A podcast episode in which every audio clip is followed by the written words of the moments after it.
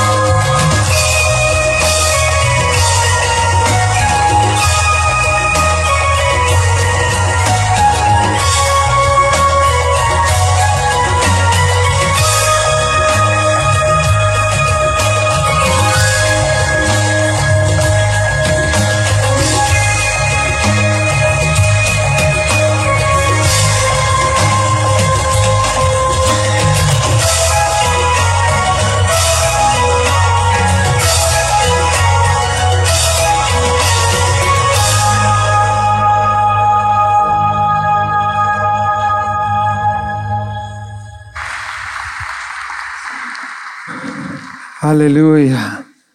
Esa es una realidad que enfrentamos cada día. Dios nos ha llevado en momentos donde nosotros podemos recapacitar en una realidad específica que podemos encontrar en Él.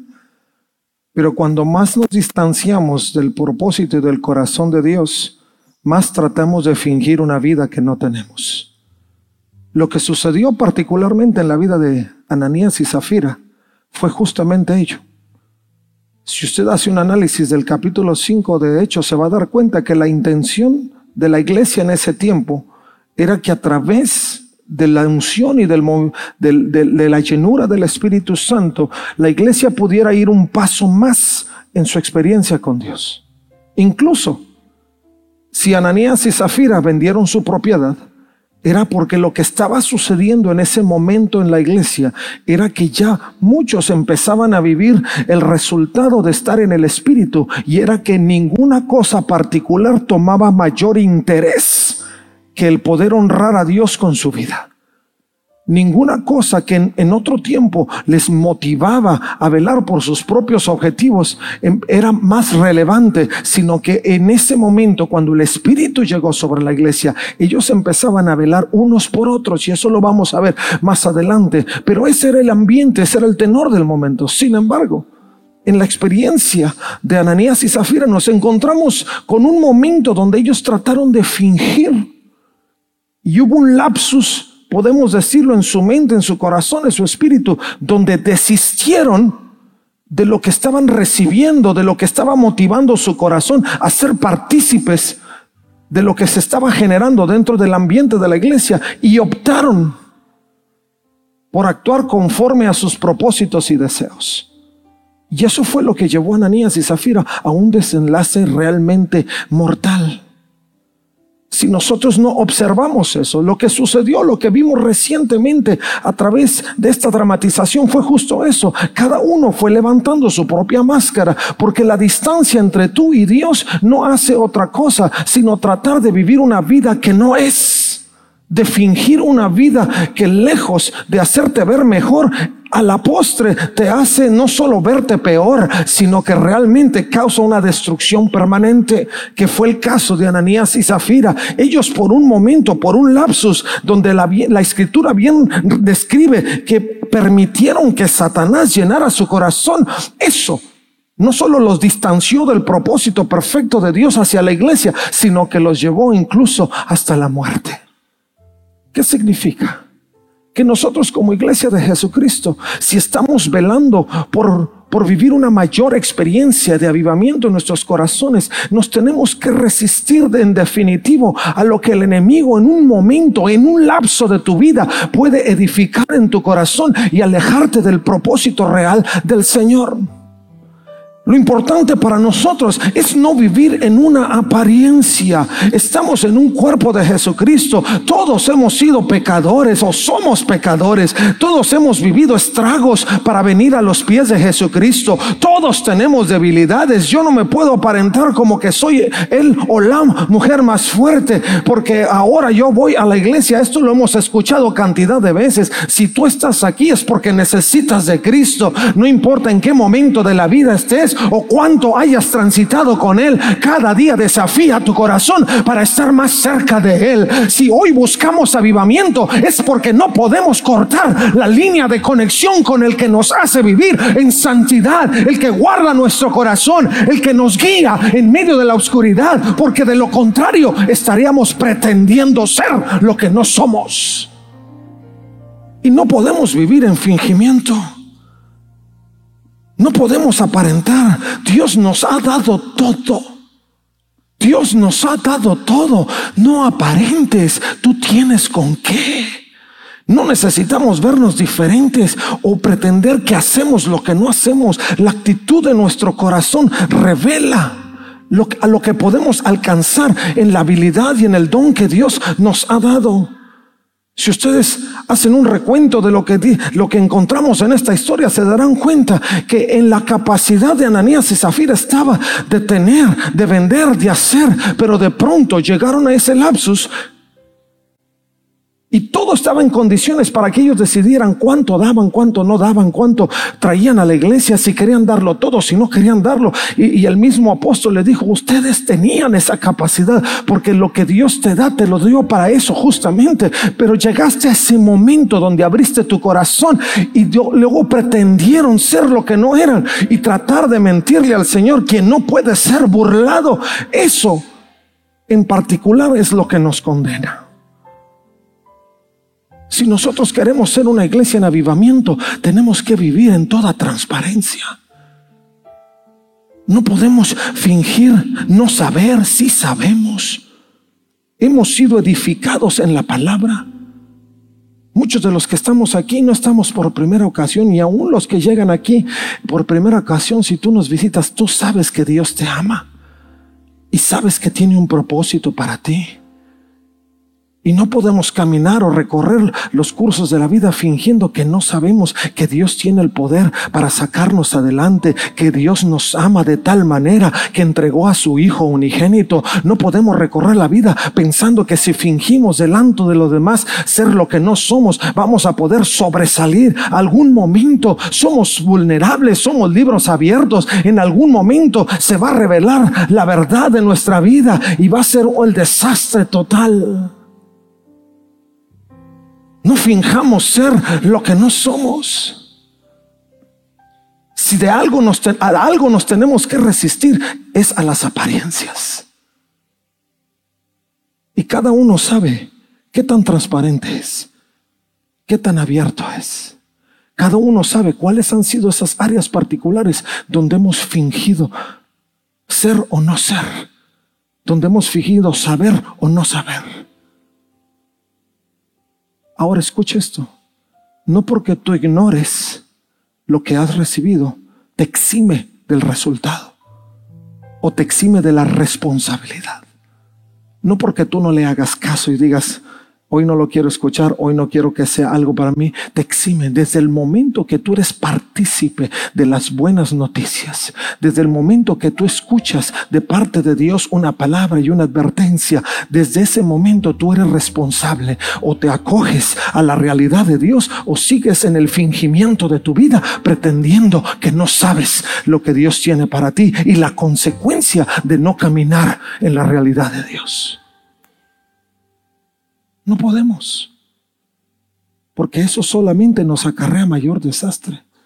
Siempre hemos dicho, y eso se ha convertido en un dicho coloquial entre los nuestros, que no hay peor ciego que el que no quiere ver.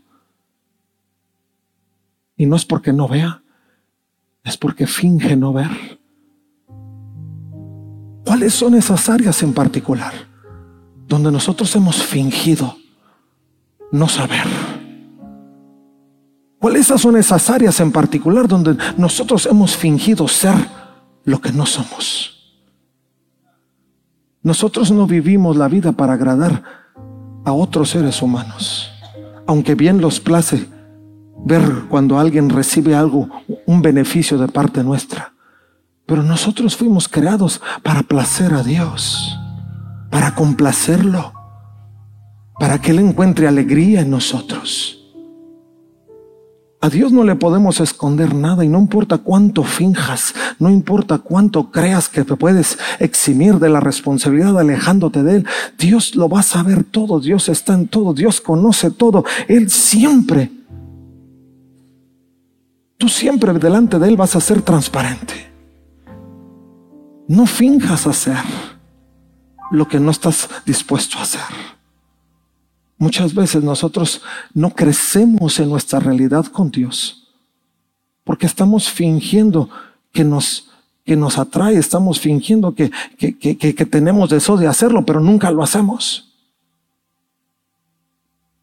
Ananías y Zafira estaban en ese momento donde su objetivo era pretender que eran una, una, una, gente generosa, porque seguramente que en el ambiente que se había generado, todos aquellos de corazón sincero, dice la escritura y lo veremos más adelante, venían, vendían sus propiedades, las compartían con los demás y hacían que la iglesia creciera en todos los rubros de crecimiento espiritual, porque el crecimiento espiritual no es nada más cuánto hablo en lenguas o cuánto me siento eh, eh, extasiado por el mover o el poder de Dios, pero vivir en el Espíritu es estar consciente de la necesidad del cuerpo y cada uno sirviendo uno al otro para seguir avanzando en la realidad de Dios, porque lo que nos hace cuerpo es vivir conscientes de que todos somos uno en el mismo espíritu, en la misma fe, en la misma conciencia de que Él es nuestro Padre y nosotros somos sus hijos.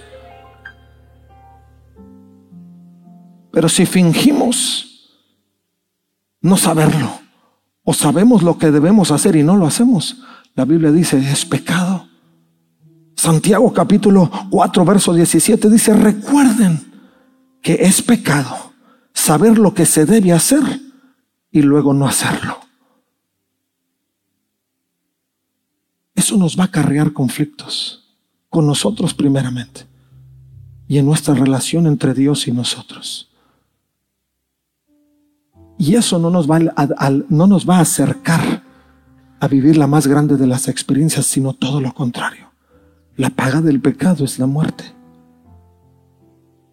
Y si seguimos pretendiendo, nunca vamos a encontrar la realidad. Segundo, debemos de ser honestos y transparentes. Si alguien debe interesarnos no fallarle, es a Dios. Y déjame quitarte un peso de encima. A Dios, no importa dónde te escondas, Dios ahí está. Si vas a lo, aún a lo más lejos de las galaxias, ahí está. Si vas a lo más profundo del mar, ahí está. Si vas a la montaña más alta, ahí está. Si vas al lugar que tú consideras el, el menos concurrido y el menos asistido por nadie, ahí está. Así es que no tienes que fingir nada, porque delante de Dios nada está escondido. Y si lo único que te preocupa es los que giran a tu alrededor, estás perdiendo lo más valioso de tu vida. Solo porque otros no piensen o digan. Eso fue lo que pasó con Ananías y Zafira. Lo que los condenó a la muerte fue que ellos trataron de impresionar a esa gran nube de testigos. La gente quizá ni le interesaba cuánto daban o qué no daban, porque cada uno estaba en lo suyo, sirviendo, entregando, dando generosamente, eh, como el Espíritu movía su corazón a hacerlo, y a lo mejor ni los estaban observando, pero su corazón se llenó de orgullo y Satanás tomó espacio de ello y los hizo pretender cosas que no había necesidad de pretender. ¿En qué condición está nuestra vida? ¿Qué es lo que necesitamos sacar adelante? Ser honestos y transparentes, aunque esto signifique ser vulnerables. Seguimos siendo una sociedad que estamos tan preocupados por el qué dirán. ¿Qué dirán? ¿Quién dirá quién? ¿Y qué importa todo lo que digan? Si tú estás bien delante de Dios, lo único que te debe de importar es qué es lo que Dios está viendo. Y como te dije desde un inicio, te puedes quitar la mortificación de Dios, no te tienes que esconder. Él ya lo sabe todo. Pero si seguimos rodeados y, pensamos que hacernos vulnerables es que va a decir, es que va a hacer, es que, se va a imaginar, que, que digan lo que digan. Lo que nosotros estamos enfocados en alcanzar en la vida es una mejor relación con Dios. Y Dios nos ha llamado a ser transparentes, a ser cartas abiertas, a que la gente que nos rodea tenga una lectura clara. ¿Qué significa? Que me puedo equivocar, sí me puedo equivocar.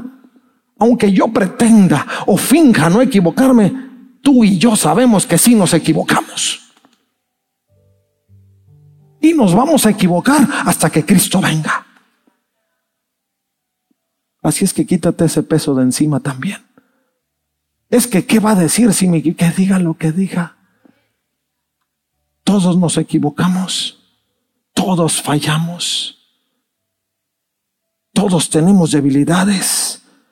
Y si a veces hay que ser vulnerables para trabajar los asuntos de nuestros errores, seamos vulnerables, preferible ser vulnerable y, y, aliviar y resolver el problema que seguir creciendo en él.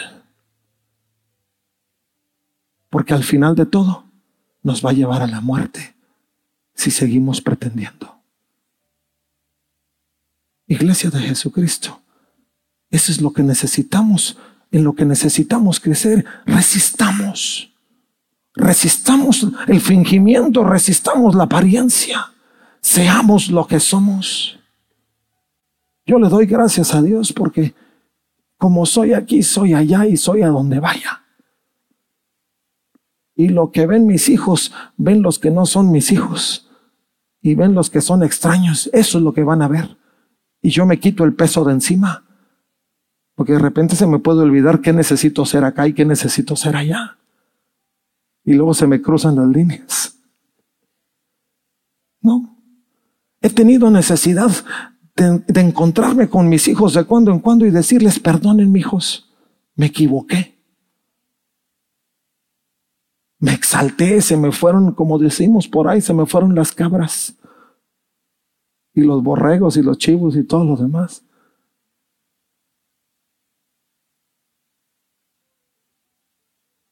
Y, no, no trato, trato de no abusar de ello, claro. Pero me hace responsable a guardar mi corazón. Porque el ser transparentes y abiertos delante del Señor nos permite construir la vida que debe ser. No construyamos sobre arenas movedizas, porque nuestra actitud y apariencia es frágil, se desmorona y ni siquiera es real. Si tú construyes sobre una apariencia, un día se va a esfumar, un día va a desaparecer y va a quedar detrás lo que es real. Mejor construye sobre lo que es, sobre tierra firme, sobre fe firme, sobre fe fuerte, con errores que se van a ir superando en el camino mientras vamos creciendo, siempre cerca del corazón de Dios. Decide bien lo que harás y sé transparente. Dios lo sabe todo. Tus decisiones son lo que marcan la diferencia. Ananías y Zafira estuvieron frente a un momento de decisión. Ellos pudieron decir, está bien, voy a dar solo el 10% y nadie los hubiera juzgado.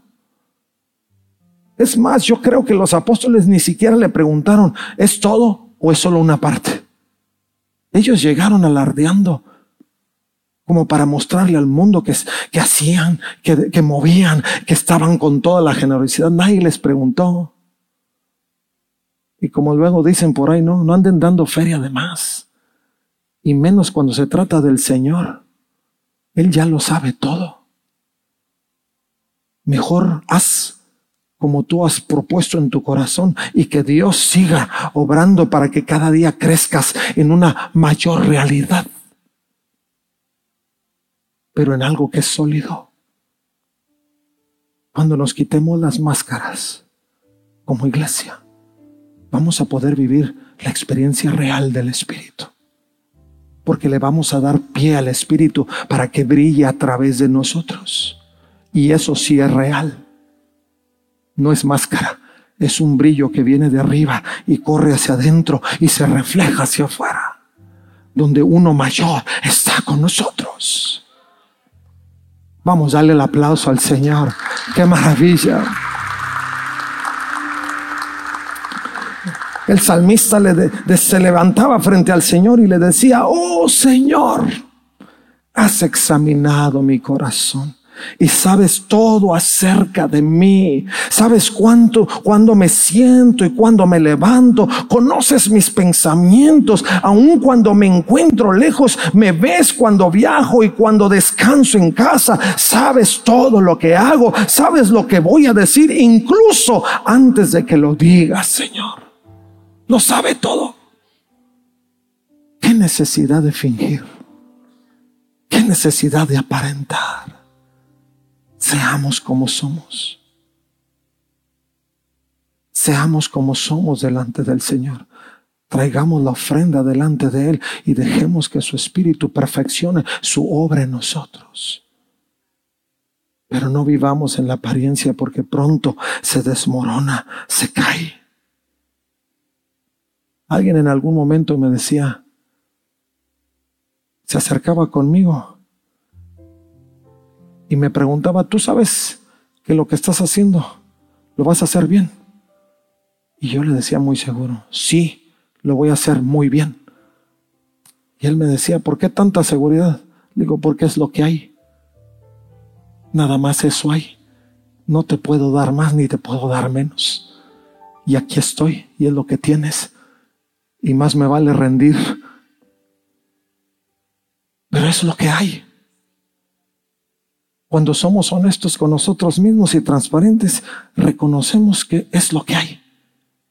Y lo que Dios hizo y lo que Dios trajo a hacer está muy bien. Nunca pienses que lo que tú tienes no es suficiente. Tú y yo conocen, tú y el Señor conocen su realidad. Y no tienes que pensar que tú tienes menos que otros o, o, de pronto en tu orgullo piensas que eres más que otros. No, solo hay lo que hay. Y en el cuerpo cada uno necesitamos hacer lo máximo de lo que hay para que el cuerpo pueda trabajar junto. El ojo tiene que ver 20-20 y más. El cerebro tiene que conectar todos los, los, conectores neurológicos para que haya un buen proceso de pensamientos. Así tiene que funcionar, pero eso no significa ni que el ojo ni que el cerebro sean más grandes que el dedo que se mueve. Porque aun si te falta eso, no agarras bien la taza. Y no nutres bien el cuerpo cuando tomas un rico cafecito. Si eres de café o un té. Bueno, aunque sea una Coca-Cola, aunque no te hace mucho, te puede hacer mucho daño, ¿qué importa? Cada parte del cuerpo tiene que representar su máxima expresión real. El dedo no puede fingir que es cabeza. Y aunque le dibujen un cerebro al, dedo, seguirá siendo dedo. Y aunque al cerebro le pongan aquí un dedo, seguirá siendo cerebro. Pero cada pieza, bien conjuntada, produce fruto. No tenemos que vivir intimidados por los logros de otros. Tú tienes tus propios logros y son muy buenos porque Dios nos, no hace menos que excelente. Cuando Dios te creó a ti, no te creó pensando que el otro tenía o iba a ser mejor. Te creó a ti pensando que otros tendrían funciones distintas para que cuando las trajéramos juntos, como un solo cuerpo, pudiéramos ser el máximo cuerpo de Jesucristo.